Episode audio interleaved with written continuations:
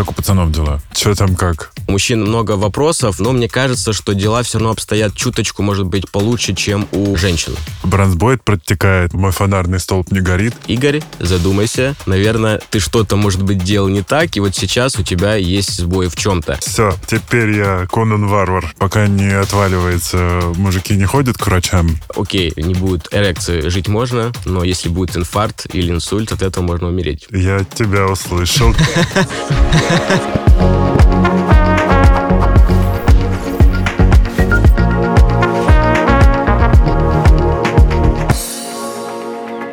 привет! Это подкаст «Накопились токсины» и с вами душный зожник Игорь Кун. И сегодня у меня в гостях уролог, автор канала «Мистер Икс. Мужское здоровье» Дмитрий Хистный. Привет.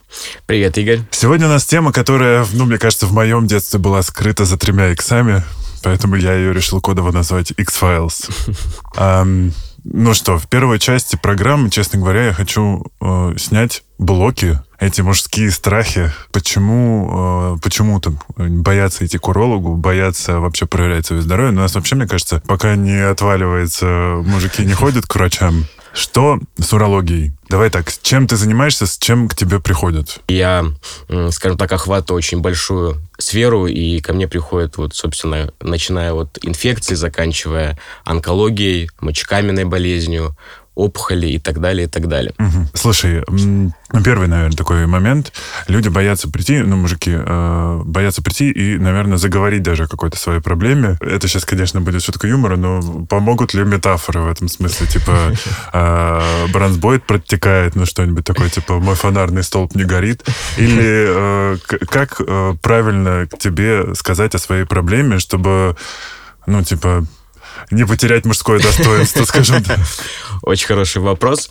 Ну, на самом деле, я придерживаюсь все-таки, наверное, тактики открытого диалога, а, наверное, mm-hmm. дружеского диалога. И я а, за то, чтобы максимально как-то вот э, проникнуться ситуацией и человеком и установить с ним какой-то вот дружеский контакт, да, чтобы mm-hmm. это не было какими-то метафорами или там вот у моего друга там заболело и там... Э, и он попросил меня спросить. Да, да, да, да, да. То есть я с самого начала э, пытаюсь установить, неважно, будь то, не знаю, там парень 18 лет или это там мужчина 65 лет, да, максимально, ну, естественно, я считываю, скажем так, психотип человека, да, mm-hmm. если человек приходит на полном серьезе и э, сурово настроенный, видно, что что-то сильно беспокоит, естественно, я не буду там Э, шутить там и так далее. Вот. Но в любом случае, скажем так, контакт должен быть э, не из серии врач-пациент, ну, как по моему мнению, да, а больше дружеская беседа. И тогда, mm-hmm.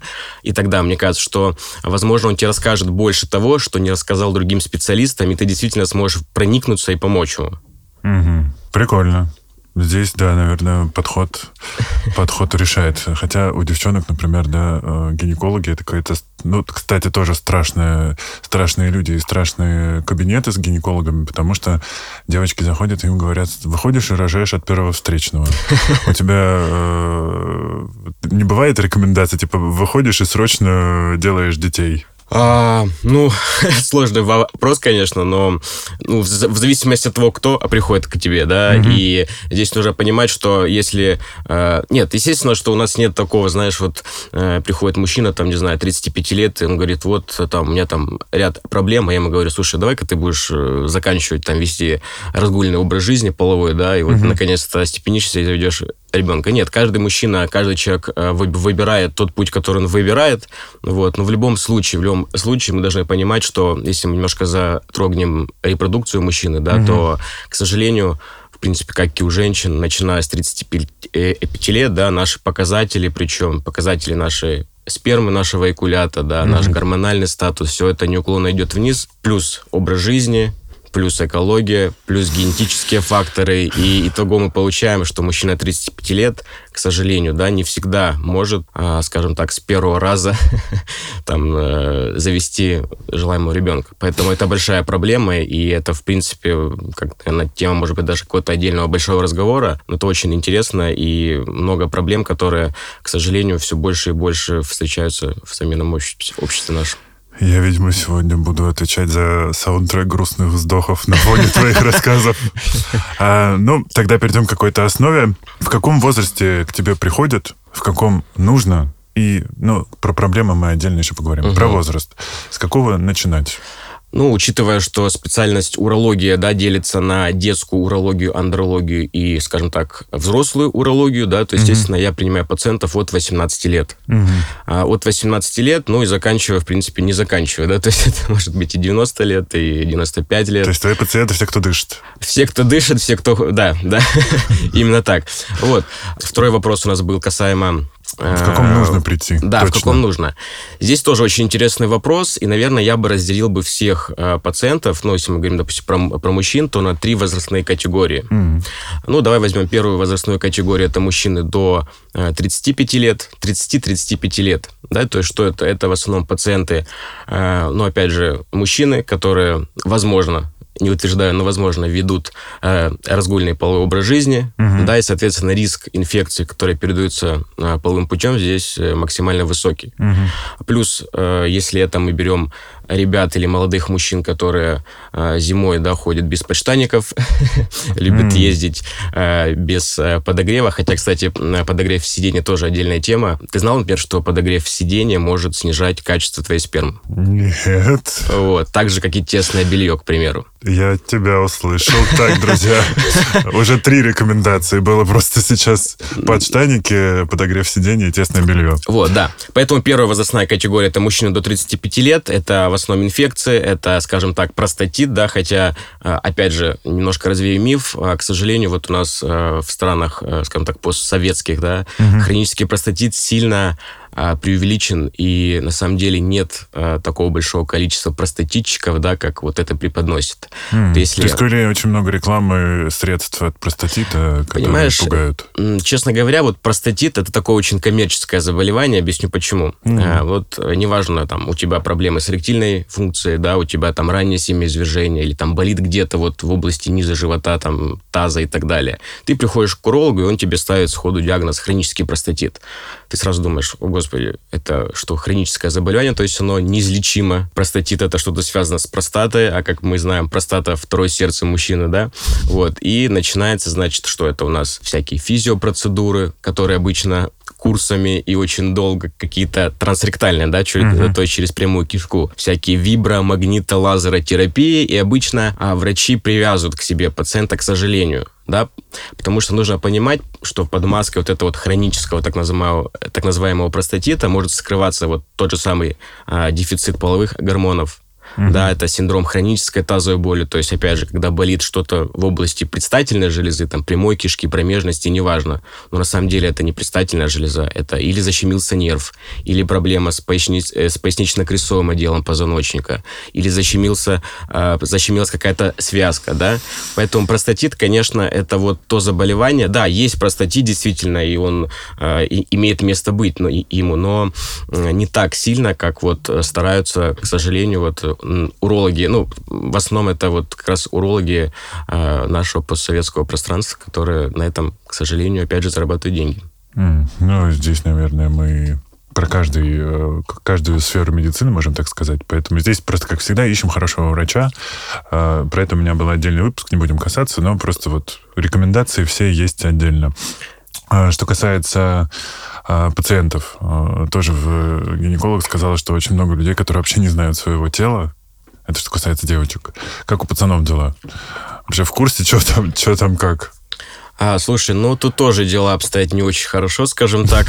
Биологию все не очень, да? Э, да, ну, естественно, нам как-то проще, мужчинам, у нас все с виду, все снаружи, нам не нужно залазить куда-то туда, вот. Но в то же время, э, допустим, ну, общеизвестный факт, да, например, что, с, скажем так, в состоянии эрекции, да, пописать тяжело. Угу. Ну, максимально тяжело, да. Но вот некоторые мужчины пишут э, с целью, вот, значит, помогите, я, значит, когда после полуконтакта я не могу нормально помочиться. Угу. Вот, или, например, «А вы знаете, доктор, я когда вот просыпаюсь, например, да, у меня так много мочи, а в течение дня меньше. Или, к примеру, вот тоже это вот просто номер один. Доктор говорит, я вот, когда пью много воды, у меня мочи много выделяется. А когда я пью мало воды, мочи мало. То есть я, мне иногда хочется сказать, слушай, ну это банальная, не знаю, физика первый класс, да, там, э, как можно этого не понимать? Вот, поэтому, естественно, да, у мужчин много вопросов, у мужчин много э, непонятных ситуаций, но мне кажется, что дела все равно обстоят чуточку, может быть, получше, чем у э, женщин. Угу. Ну, потому что, опять-таки, нам все, все виднее. Все виднее, да, и опять же, это наш инструмент, который мы должны пользоваться в плане, я имею в виду, даже самой диагностики, да, мы можем увидеть, можем пощупать, мы можем определить, если что-то изменилось. Угу. Ну что, тогда давай про анализы. Что сдаем? Вот 35. Какой должен быть скрининг сделан, наверное? Есть же, наверное, какой-то профилактический или просто хотя бы понимать для того, чтобы потом было с чем сравнивать, угу. да? Да. Что сдаем? Так, ну смотри, я вообще сторонник того, чтобы мужчины а, сдали сдавали свои анализы не тогда, как когда у них что-то болит и отваливается, mm-hmm. как ты сказал, да, а любой мужчина в возрасте даже, наверное, не 30, а, наверное, 30 лет, да, обязательно должен, э, должен знать уровень своих половых гормонов. Объясню почему. Знаешь, есть такой мужской половой гормон тестостерон самый mm-hmm. главный, да, который ассоциируется, в принципе, с мужественностью, с э, мужчиной и так далее. Вот. Э, и, к сожалению, все чаще и чаще я встречаю мужчин, которые, опять же, вот испытывают э, симптомы дефицита тестостерона. И они ко мне обращаются тогда, когда у них уже есть эти жалобы, эти симптомы. Мы смотрим анализы и не всегда можем определить, э, с какими анализами он жил тогда, когда у него проблем не было. Потому что анализы, в частности, вот на мужские половые гормоны, они не совсем однозначные, а, потому что там очень большой разброс. И, допустим, тот, у кого есть жалобы, и тот, у кого нет жалоб, у них могут быть абсолютно одинаковый уровень тестостерона. Угу.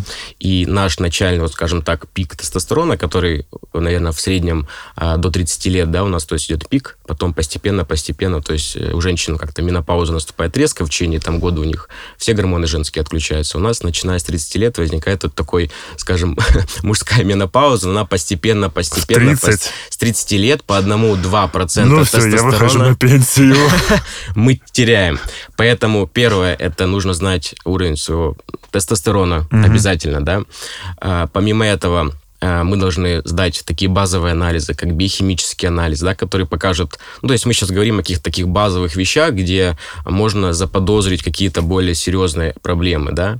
Я то просто есть... залез уже к себе в анализы, я же душнила.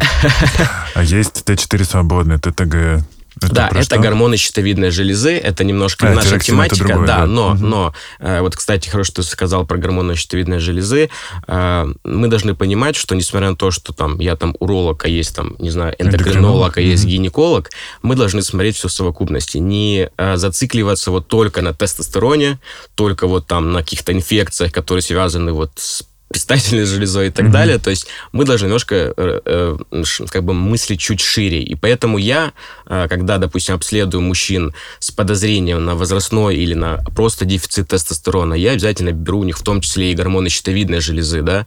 Я не берусь, конечно, там назначать лечение по гормонам щитовидной железы, но я, по крайней мере, возьму и направлю человека к нужному специалисту, а именно к эндокринологу. Mm-hmm. Вот. Поэтому половые мужские гормоны – это тестостерон, это глобулин, который связывает половые гормоны.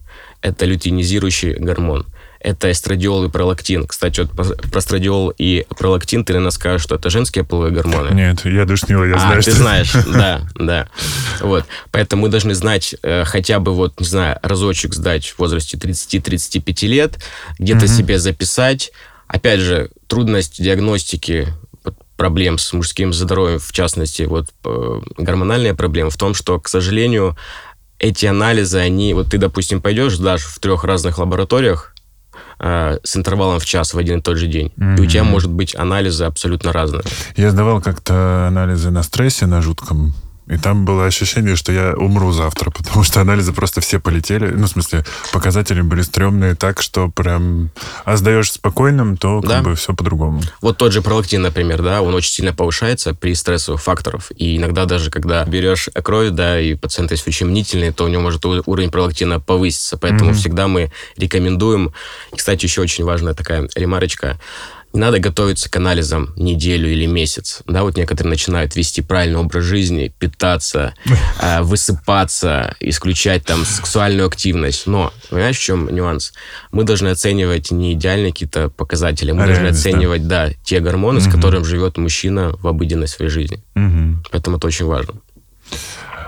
Да, слушай, э, ну то есть мы приходим к вот исполнилось 30, я просто помню, как э, с эндокринологом говорил, у меня главный вопрос, какого черта? Вот что в 30 за рубильник, что все как-то начинает э, работать по-другому. Ты там, тебе дольше нужно высыпаться, ты после вечеринок должен тоже как-то больше себя приводить в чувство и так далее. Ну, то есть ты, у тебя есть ответ на вопрос, что там за кнопка, которая вырубает резко молодость в 30, и в 30 ты такой же, типа, как будто дед почти. Хороший вопрос, я сам ищу на него ответ. А тебе сколько? Мне 27. 27 мне еще нет 30, но, опять же, скоро уже будет, да. Тогда у тебя подготовительный этап пока что. Я чувствую себя на 35.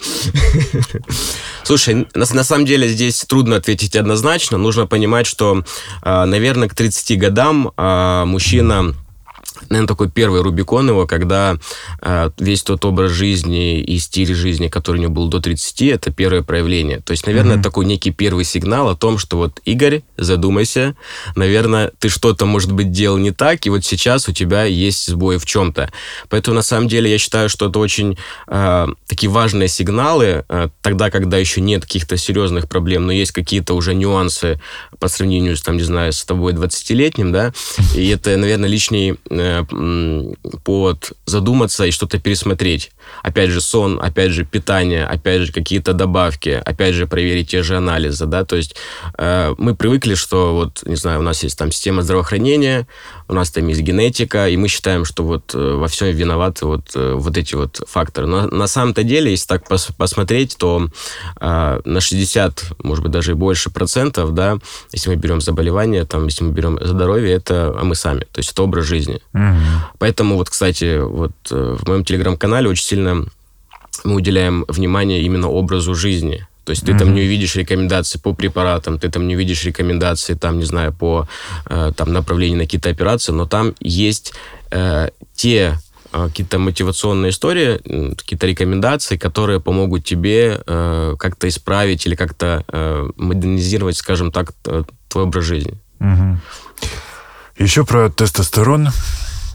Я как профессиональный дрыщ, э, естественно, периодически с тренерами разговариваю про фарму. Угу. Не хочу ничего делать, но угу. смотрю просто на то, как они, конечно же, идут. И вот э, у меня тоже был в подкасте дядя Сережа, который под 2 метра тоже, но он примерно как три меня. Угу. вот, он на фарме. То есть он принимает э, добавки, и, естественно, на этом фоне снижается тестостерон, и он дополнительно пропивает еще его, насколько я знаю, или колет там что-то такое. Как у, какое у тебя отношение вообще к такому упорству в спорте? Угу. Потому что, насколько я знаю, еще в принципе, если много тренировок, тренировок, то какие-то гормоны там тоже угу. начинают плыть. Да, совершенно верно. Ну, смотри, мы должны четко с тобой разделить э, два понятия, да, это, э, ну, если мы берем касаемо тестостерона, да, это скажем, использование тестостерона по медицинским показаниям, угу. использование тестостерона, скажем так, в рекреационных целях, ну, там, курсы, да, есть спортсмены, которые используют там курсы анаболических стероидов. И, понимаешь, здоровье заканчивается там, где есть спорт, то есть э, спорт не равно здоровье. Вот физкультура, да, это здоровье. Везде, где есть спорт и там какие-то, э, не знаю, спорт больших достижений, это уже не граничит ни в коем э, случае с, ну, здоровым это, образом жизни. Да. Что касается фармакологии, мы должны понимать, что э, любое вмешательство в эндокринную систему должно быть оправдано. Вот если мы берем спортсменов, которые живут этим, которые зарабатывают деньги, которые заключают там контракт, это их образ жизни, это их профессия. Тогда, да, под контролем специалистов, под контролем анализов, э, они это делают, они знают, что они делают, они mm-hmm. знают, на какие риски они идут, они знают, какие последствия, э, возможно, у них будут там чуть попозже, они с этим соглашаются.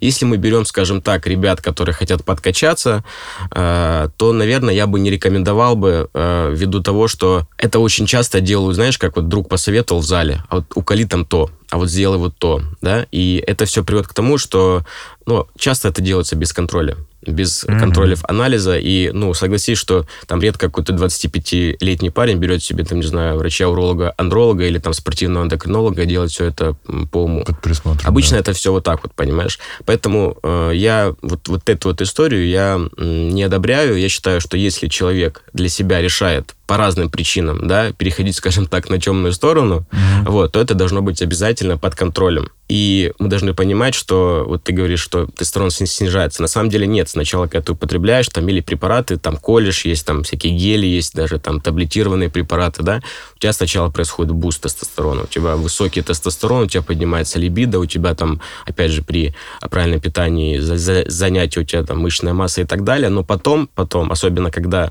мы уходим с этого неправильно, у нас идет резкий просадка по гормонам, mm-hmm. понимаешь, и мы находимся в такой яме. Это и депрессия, это и проблемы с эрекцией, это и проблемы с либидо, вот, поэтому э, у всего есть своя цель и есть своя какая-то мотивация, поэтому э, вот так просто взять и уколоть, я считаю, что это неправильно.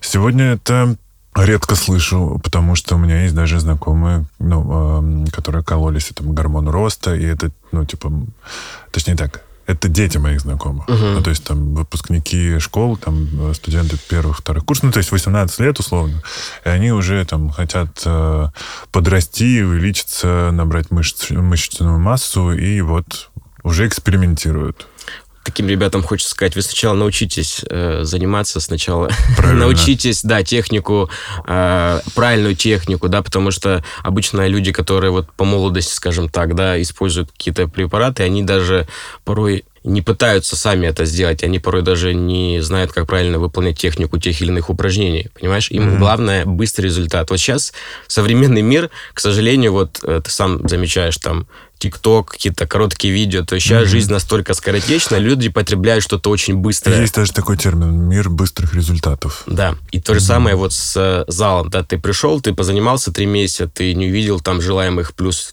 1500 килограмм да, э, сухой мышечной массы, и ты сразу начинаешь искать волшебную таблетку. Угу. Вот то же самое, как вот в урологии, знаешь, вот тоже приходит пациент и говорит, там, доктор, у меня там проблемы с эректильной функцией, угу. он приходит, у него, значит, э, живот вот такой, знаешь, вот вис, висит, у него, не знаю, там э, такие темные пятна, которые уже говорят о том, что у него предсахарный или сахарный диабет. Он говорит, дайте мне какую-то волшебную таблетку.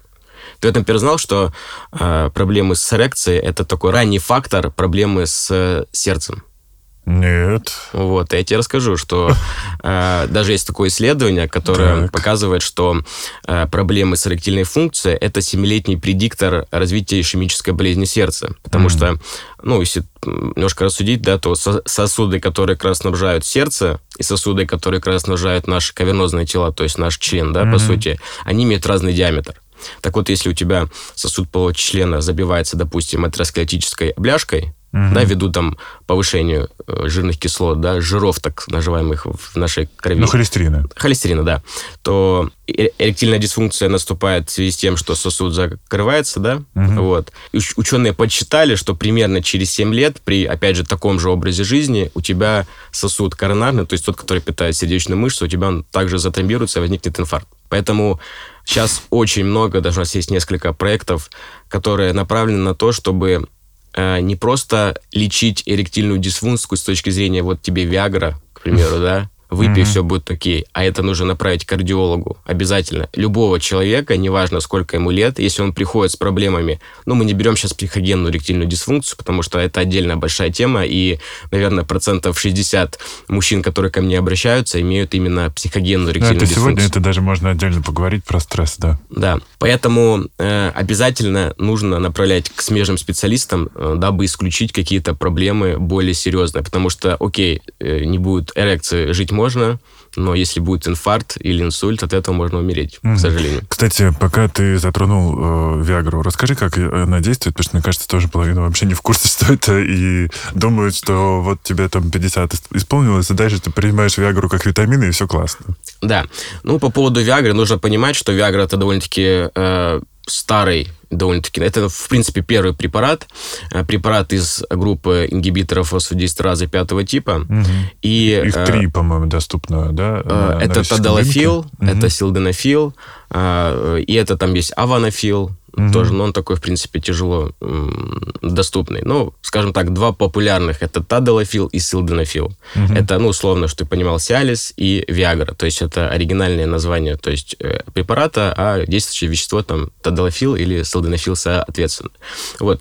Э, понимаешь, эти препараты, они не работают вот э, только на, скажем, на сосудистый компонент нашего полого члена. Они влияют, в принципе, на сосуды и лица, ну, в принципе, на любые сосуды, они их расширяют. Mm. Они улучшают кровоснабжение, то есть кровоток улучшается. И наши вот кавернозные тела, это вот такие, как бы, знаешь, такие как губки вытянутые, которые заполняются кровью, и соответствующий механизм э, в состоянии эрекции э, ну, препятствует оттоку венозной крови. И вот у нас возникает эрекция. Угу. То есть, по сути, это наполнение вот этих вот тел, которые, э, опять же, повторюсь, э, такие, как, знаешь, вот пещеристые, они как, ну, даже, в принципе, и похожи на такие пещерки маленькие, да, они наполняются mm-hmm. кровью и возникает состояние эрекции. Так вот, эти препараты улучшают, скажем так, кровоснабжение, но нельзя путать с тем, что точнее, лучше не путать э, с тем, что улучшается кровоснабжение, и тогда вот давайте будем э, назначать всем пациентам, у кого там плохое кровоснабжение. Нет. Эти препараты действуют как на, скажем, лиц, у которых нет проблем, так и на э, пациентов, у которых есть проблемы с эректильной функцией. Угу. Поэтому и ты почувствуешь эффект, и я почувствую эффект, и там, не знаю, Петя почувствует эффект, у которого эректильная дисфункция есть. Главное не быть в это время в одной комнате просто. Так, ну я к тому, что это не решение проблемы, да? Слушай, иногда это решение проблемы, mm-hmm. но не всегда. Вот, э, вот мы сейчас с тобой немножко затронули уже тему психогенно-эректильной дисфункции, и там мы должны понимать, что это сопряжено с э, психогенным фактором. Ну вот да. Поскольку мы сейчас все живем в стрессе, а размножение и тем более уж секс ради удовольствия явно не является в нашем мозге, по крайней мере, а, первой необходимостью, да, то в стрессе, конечно, бей, беги, замри, но явно не до секса вообще. Поэтому тут, наверное, сейчас к тебе поток клиентов не заканчивается с э, этим вопросом, нет? Да. да как? Как да, дела обстоят? действительно так. Э, ну, я не могу сказать, что как это, вот, не знаю, там, ввиду каких-то последних стрессовых факторов там э, увеличился поток пациентов. Они всегда были, потому что стресс всегда есть, и он... Mm. Даже, знаешь, мы сейчас, наверное, немножко разделим стресс на тот стресс, который, вот, скажем, бытовой стресс, который влияет э, как общим фоном на все там витальные функции, да, в том mm-hmm. числе, э, в том числе и на ректильную, да, как бы это тоже витальная функция. Вот.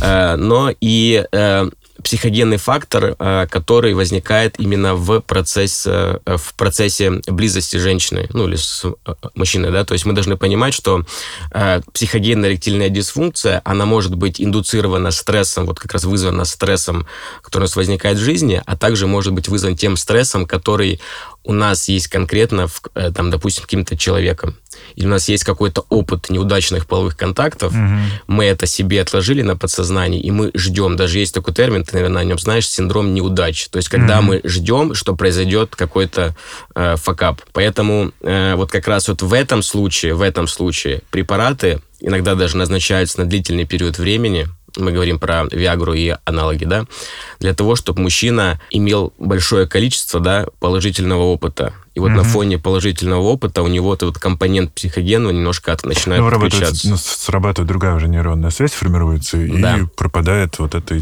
да. такая зацикленность на негативе. Да, именно. Ну, говоря уже тогда про либидо и стресс, хочется спросить про антидепрессанты и противотревожные. Я просто сейчас принимаю все.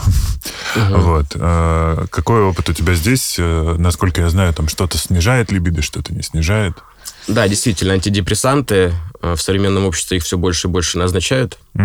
И, к сожалению, очень сильно данный данная группа препаратов отображается, в принципе, и на либидо, и на эректильной функции. Ну, наверное, эректильная функция ухудшается на фоне именно сниженного либидо. Ну, мы прекрасно понимаем, если желания нет, то эрекции достаточно не будет. У меня есть тоже ряд пациентов, которые по, скажем так, назначению психиатра, они не могут да, скажем так, отказываться от антидепрессантов, и приходится, вот, скажем, с ними работать, имея высокие анализы пролактина, да, mm. имея высокие анализы того же эстрадиола. Местами у них снижен анализ тестостерона. Мы понимаем, что ну, им какой-то период времени, обычно это там год, годы, скажем так даже, да, им приходится жить на этих препаратах, поэтому э, Первое, что я всегда делаю при общении с такими пациентами, я объясняю, что это состояние, оно пройдет Mm-hmm. То есть первое, что должен понимать э, мужчина там, или женщина, что это состояние пройдет.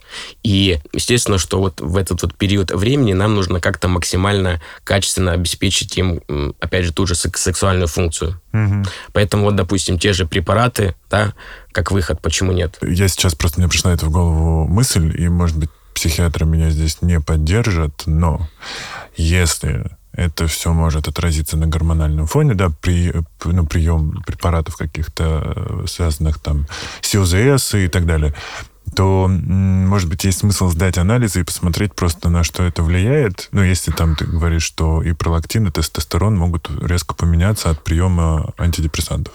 Ну, смотри, ты их э, посмотришь, да, подтвердишь тот факт, э, что у тебя снижен, чуть подснижен тестостерон или, допустим, высокий пролактин. Ну, mm-hmm. и ты ничего с этим делать не ну, будешь. Ну, можно препарат другой поменять. Да, ну, опять же, мы должны понимать, что вообще в целом любое хроническое, э, любой хронический прием препаратов, mm-hmm. неважно, это антидепрессанты или это, не знаю, там, ибупрофен банальный, да, любой хронический прием препаратов приводит к увеличению, допустим, того же пролактина. Может это приводить.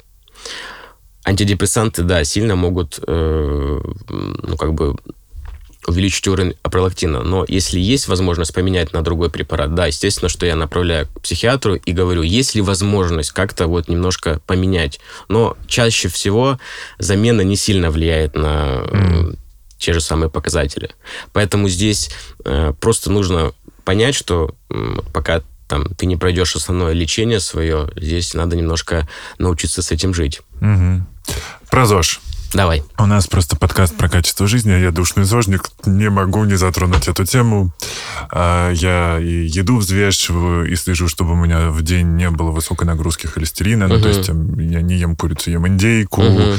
Если я в этот день ем индейку, то я, значит, заменяю где-то мясной а, продукт на соевый, например, или растительный. Что мы вообще можем вложить здесь, как, скажем так, какой дадим совет? Понятно, что душными, душными зожниками все не станут. Я даже хлеб пеку из зеленой гречки дома, поэтому Вау. тут, э, да. А если вот по верхам, чтобы мужское здоровье, ну и в целом какое-то здоровье и сексуальный активный образ жизни сохранялся. Какой нужен образ жизни каждый день? Угу. Такой очень широкий вопрос получился. У нас есть время. Ну, э, смотри, я вот э, все мне, ну, очень, часто пациенты спрашивают, там, мужчины, да, вот, каким видом спорта мне заниматься? Вот какой вид спорта лучше влияет, там, на эректильную функцию, к примеру? Мне кажется, можно просто в шутку говорить триатлон. Иди попробуй. Ну, действительно, нет такого спорта. Хотя, кстати, есть, опять же, вот исследования, которые показывают, что э, командные виды спорта или единоборства, они способны поднимать уровень тестостерона больше, чем э, другие виды спорта. Mm. Вот такое есть, кстати они вызывают... Ну, там, где агрессия является каким-то доминирующим mm-hmm. фактором, там, соответственно, тестостерона больше. А если совет от меня, то я бы рекомендовал ну, мужчинам а, упражнения, которые направлены на низ туловища, то есть это работа ногами. Обязательно, uh чтобы не было, а, скажем так, застоя в органах малого таза. То есть это что? Это велосипед, это бег, это ходьба, это, не знаю, там, приседания. То есть это не обязательно. Нет, а. можно, в принципе, и без штанги. Если ты никогда штангу в руках не держал, и потом захочешь там с ней присесть, то можно себе что-то повредить. Да, можно не стать. Поэтому, в принципе, ты должен выбрать тот вид деятельности, который э, ты сможешь э, максим... который тебе, во-первых, нравится, угу. и э, с которым ты сможешь пройти какой-то долгий путь. То есть это не история, что ты три месяца позанимался, допустим, на этом вело, тренажером, да, и ты там подумал, что ты прокачал свое мужское Все, здоровье. теперь я Конан Варвар. Да, да, то есть ты должен понимать, что выбирай то, что тебе нравится, но важно, чтобы у тебя работал низ, вот нижняя часть туловища. То есть mm. это ноги, это таз, это, э, не знаю, вот э, органы малого таза, чтобы, то есть там не было венозного застоя, постоянно было кровообращение. Это Офигеть. очень важно. Это потому что, мне кажется, прям открытие, я даже сам часто пропускал тренировки. Я хожу много на всякие групповые, на хиты, и часто пропускал э, тренировки на низ тела, потому что так потом лень вот это испытывать боль в ногах. Да, такое есть. И Но это... не надо лениться, потому что действительно это вот, наверное, если мы берем э, всю физическую активность, то то, что вот я как уролог могу вам всем посоветовать. Слушай, есть такой еще совет, я помню, мне в одном спортзале ко мне подошел, по-моему, тренер, а я сделал какой-то подход, не помню даже на что, и сел. Я сижу, что-то ковыряюсь в телефоне, он подходит, говорит, типа, после подхода не сиди. Якобы это как раз тоже, типа, на что-то влияет. Ты Мгм. знаешь, это миф, не миф? Вообще есть Ну, какая-то доказательная база этого? А ты тренировал что, ноги? Вот не вспомню. Наверное, ты тренировал ноги. Есть такая рекомендация, что после, допустим, подхода на, э, ну, допустим, там, на упражнение ног, да, ты не должен сидеть, ты должен немножко походить. Мгм. Вот это действительно есть э, э, такая история. Ты, как, скажем так, не сидя, да, ты э, немножко улучшаешь, и опять же, улучшаешь кровоток вот по тем мышцам, которых ты сейчас вот э, тренировал. Мгм. Поэтому действительно, ну, опять же, лучше после подхода на, скажем так, ноги, лучше походить, не сидеть. Это Мгм. есть такая. Не знаю, на- насколько это в научном мире доказано, но такая история есть, действительно. Итого, у нас, значит, когда мы говорим про ЗОЖ и продление э, активности своей половой, мы говорим про качественный сон. Ну, здесь как бы без него, наверное, в целом никуда, потому что во сне мы восстанавливаемся. Мы говорим про э, физическую культуру. Здесь не обязательно упарываться. Мгм. Да? Мы можем говорить о том, что после 40, если вы хотите поднять уровень тестостерона, мы рекомендуем пойти на какие-нибудь боевые искусства. Слушай, ну если мужчина до 40 никогда этим не занимался, да, и потом захотел с целью поднятия своего уровня тестостерона, а мы должны понимать, что после 40 это как раз вот та история, что мы называем возрастным дефицитом половых гормонов. Мгм. И, наверное, придя в зал, э, не сдав анализы, не поняв, что происходит в твоей эндокринной э, системе, да, ты можешь себе больше навредить. Поэтому, кстати, вот опять же, есть ряд пациентов, там, возрастных пациентов, которые перед тем, как начать, ну, то есть они, допустим, там, не знаю, с- с- 40 лет вели а, там э, не совсем здоровый образ жизни, да, там, отрастили себе много лишних ки- килограмм, и потом, собственно, решили за полгодика, там, не знаю, там, молодая жена, и решили, собственно, что ей нравится быстренько подкачаться. И это большая ошибка, потому что э, та нагрузка, которую вот дают там тренера в зале, и которую сам там человек себе может выбрать, она очень часто негативно Мгм. влияет. Поэтому вот мужчинам за 40, у которых и так гормональный фон уже страдает, скорее всего, это так, да, если они никогда раньше не занимались никакой физической деятельностью особо, да, не занимались ни спортом, то им нужно в Постепенно. первую очередь, да, и постепенно, и желательно знав свои анализы. Вот сдав анализы, проконсультировавшись у специалистов, уже после этого подбирать тот вид нагрузки, который ему можно делать в данный момент. Мгм. Что касается питания, как оно отражается на нашей жизни, в смысле половой?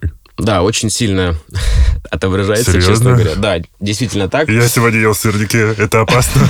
Все, я пошел. Нет, мы должны понимать, что э, продукты питания, но мы не должны рассматривать, не знаю, вот э, эректильную функцию, да, вот эрекцию э, как-то вот отдельно от мужского здоровья. То есть это совокупность многих факторов. Мгм.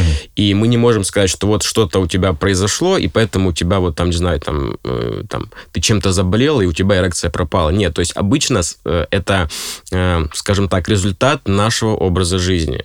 Вот э, нарушение вот обмена холестерина, к примеру, да, это же отчасти питание, отчасти, конечно, генетические факторы, да, потому что не у всех холестерин повышен. Э, Даже те, кто его употребляет в больших количествах, у них может не, быть не повышен. Я знаю человека, у которого пониженный э, холестерин, несмотря на то, что она ест очень много там мяса, яиц и так далее. Вот. Поэтому человек иногда приходит и говорит, да, типа, доктор, да я, говорит, ничего жирного не ем, а у него по анализам холестерин выс- выс- ну, высокий очень, да, поэтому здесь нужно понимать, что э, есть большое потребление, а есть э, уже обменное нарушение внутри ор- организма. И неважно, ты можешь вообще не употреблять холестеринов, скажем так, из продуктов питания, но у тебя будет нарушение именно обмена уже имеющихся вот э, жирных кислот. Вот. Поэтому питание, питание, ну, опять же, что касается мужского здоровья, все мы знаем там, что, допустим, те же самые овощи, да, то есть наш рацион, рацион мужчины, ну, мы сейчас, наверное, э, не будем там делать акцент там мясо, не мясо, потому что есть там, не знаю, хотя я отношусь к вегетарианцам, к веганам э, с точки зрения здоровья, это не очень правильно на Мгм. самом-то деле, да, потому что э, каким там не был бы там растительный белок, все равно он очень э, бедный на аминокислотный Неполноценный, да. состав, очень неполноценный, да. Поэтому э, это мясо, причем мясо не надо вот зацикливаться, ну, мое мнение, не надо зацикливаться на, э, там, не знаю, курица, индейка, да, то есть мы должны, в принципе, э, кушать и, и говядину, Мгм. возможно, там иногда какие-то д- другие там э, продукты питания именно мясные, да, рыба. Вот отдельно поговорим, наверное, про витамин D и про полиненасыщенные жирные кислоты, вот Так. омега-3, 6, 9. Ну-ка. Вот.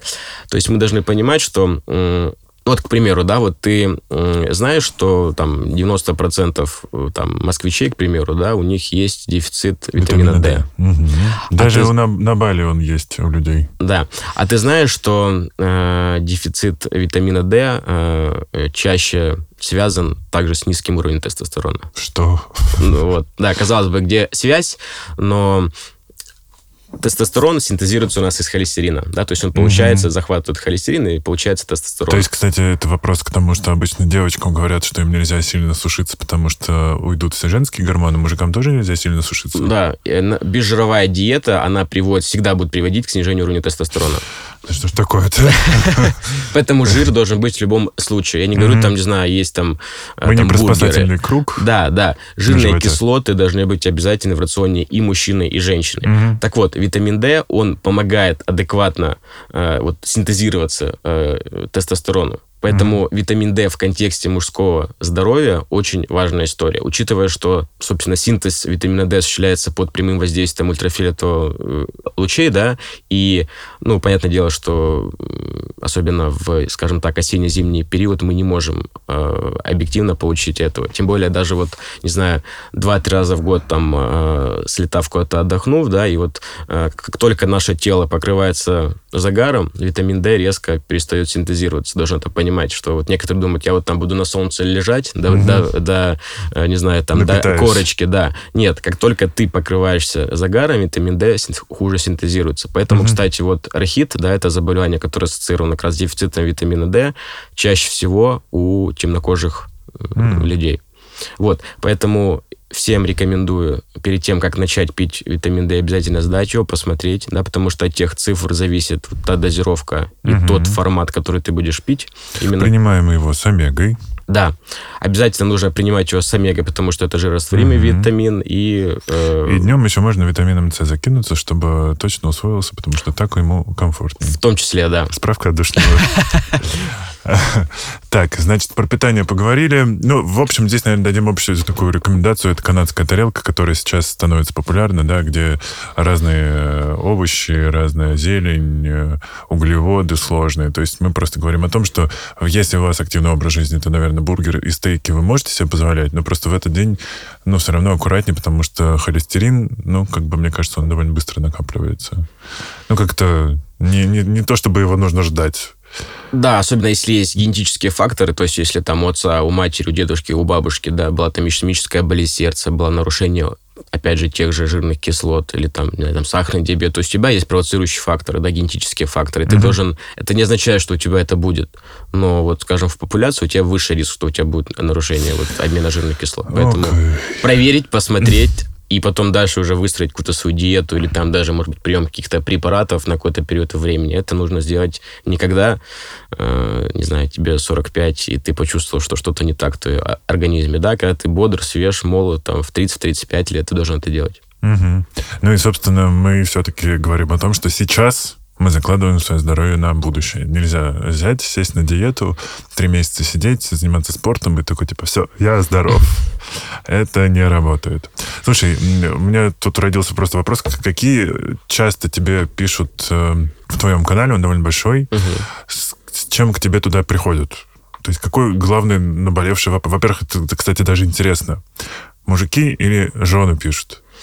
Ну, естественно, что в основном пишут мужчины. А, вот. я просто думал, что мало ли Но... есть уже такая история, что типа жены приходят с вопросами о своих мужьях. Такие вопросы были, и даже у меня было несколько пациентов, которые, вот, собственно, писали их жены с целью, вот, скажем, а, записать, ну, познакомиться со мной, записать э, своих мужей на консультацию. Вот, я всегда, конечно, пишу вопрос, что да, окей, я проконсультирую, но только при условии, что он сам хочет, и он сам согласен. И он сам придет. Сам придет, а не то, что вот за ручку, там, привели мужчину, а он мне говорит, да нет, у меня все нормально, жена там что-то придумывает. Поэтому, естественно, пишут в основном мужчины, а, пишут много э, молодых ребят, mm-hmm. скажем так, это вот даже там до 18 лет есть, да, вот ребята, которые что? Да, да, к сожалению, вот этот, э, наверное, самая моя, ну, скажем так, в кавычках, нелюбимая возрастная категория, потому что это люди еще обычно, которые, ну, скажем так, с неокрепшей, да, мнительной, с неокрепшей психикой, которые что-то там начитались, насмотрелись, там, особенно там под влиянием там разных факторов, и они придумали, что у них есть какие-то про проблемы. Так, друзья, еще раз напоминаю, не ищем диагнозы в интернете. Да, этого делать не надо. Я потому что так, так тоже один раз делал, было страшно. Так, хорошо, давай тогда, у нас осталось немножко времени. Как определить проблемы? Вот какие-то признаки, которые э, нельзя пропустить, угу. с которыми уже точно к тебе идти. Угу. Ну, давай немножко расскажу про то, вот, э, что нужно делать каждому мужчине, в принципе, ежедневно, да, то есть вот то, что, опять так. же, нам, то, что нам доступно, то, что мы с тобой в самом начале обсуждали, это угу. самодиагностика. Причем самодиагностика, это, она не, не должна ограничиваться вот половыми органами. Да, это лимфоузлы, это, не знаю, какие-то там вот, э, там, бородавки, да, вот там в подмышечных угу. впадинах, где-то на шее, да, потому что вот те же э, кандиломы или папилломы, да, могут быть следствием активности там вируса папилломы человека или А-а-а. герпетической инфекции. То Поэтому, каждый день ТО ну, опять же, это, не, не, это должно быть не судорожное, не знаю, там... Э, Под лупой. Да, да. То есть мы должны, э, помимо наших, скажем так, наружных половых органов, еще смотреть свое тело, смотреть какие-то изменения, какие-то высыпания и так далее. Вот, например, угу.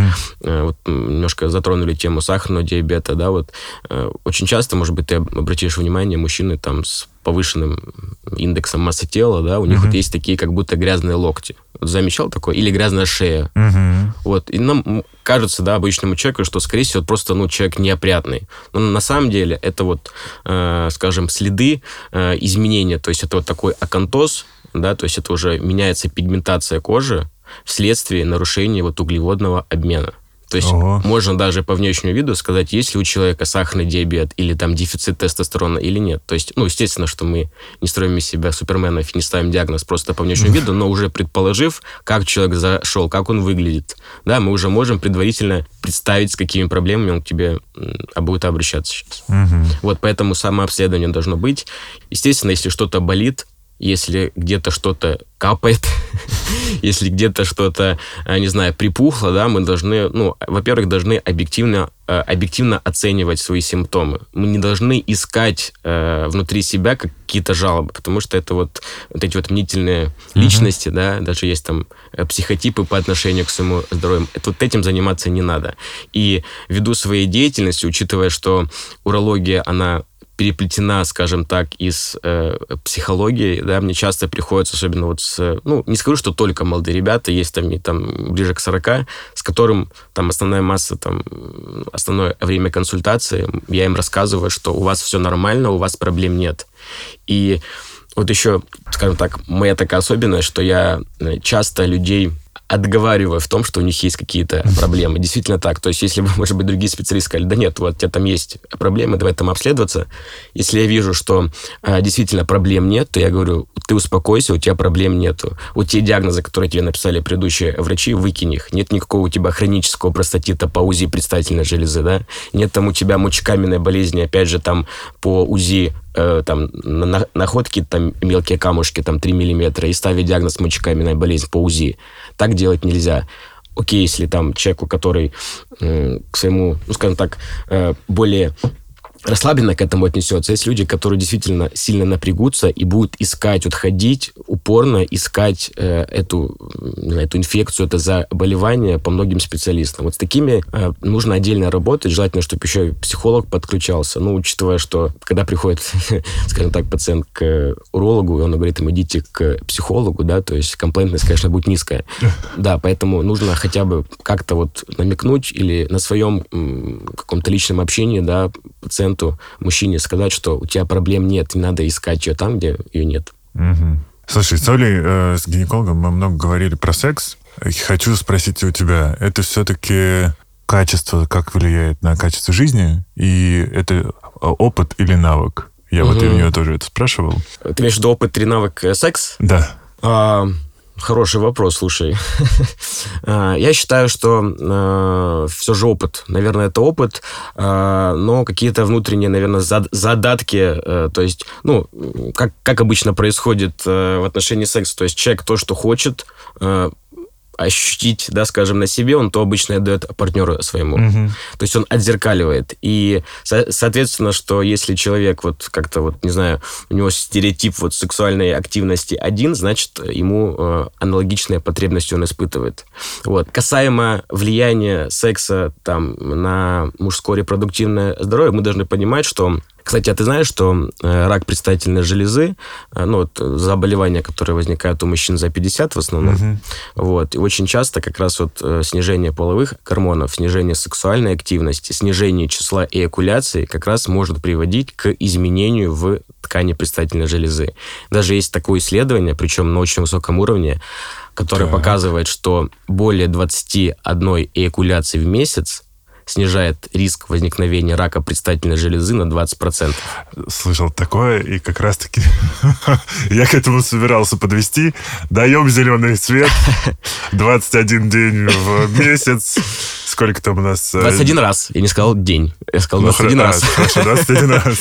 Можете себе неделю выходных сделать. Да.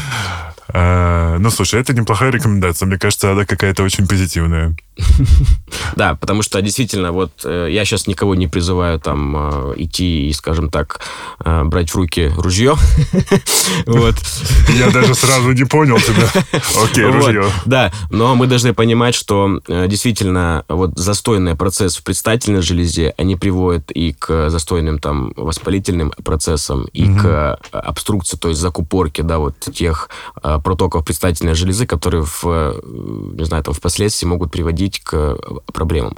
Поэтому я не призываю никого там, если он э, у него какая-то своя сексуальная конституция, скажем так, активность одна, я не призываю. Но при этом вы должны понимать, что э, эякуляции быть у мужчины должны. Угу. Ну что, на этом мы завершим. У нас сегодня такой ознакомительный, по сути, получился выпуск, э, потому что, мне кажется, тема довольно обширная, и есть еще миллион тысяч заболеваний, про которые можно отдельно говорить. Я думаю, что мы еще не раз можем здесь встретиться. Автор канала «Мистер Икс. Мужское здоровье», уролог Дмитрий Хисный был сегодня у меня в гостях. Подписывайтесь, друзья, на канал Дмитрия и э, пишите вопросы мне, если у вас они останутся, я потом Дмитрию их тоже могу передать. Это был подкаст э, «Накопились токсины». С вами был амбассадор Чекапов и «Зеленой гречки» Игорь Кун. Услышимся.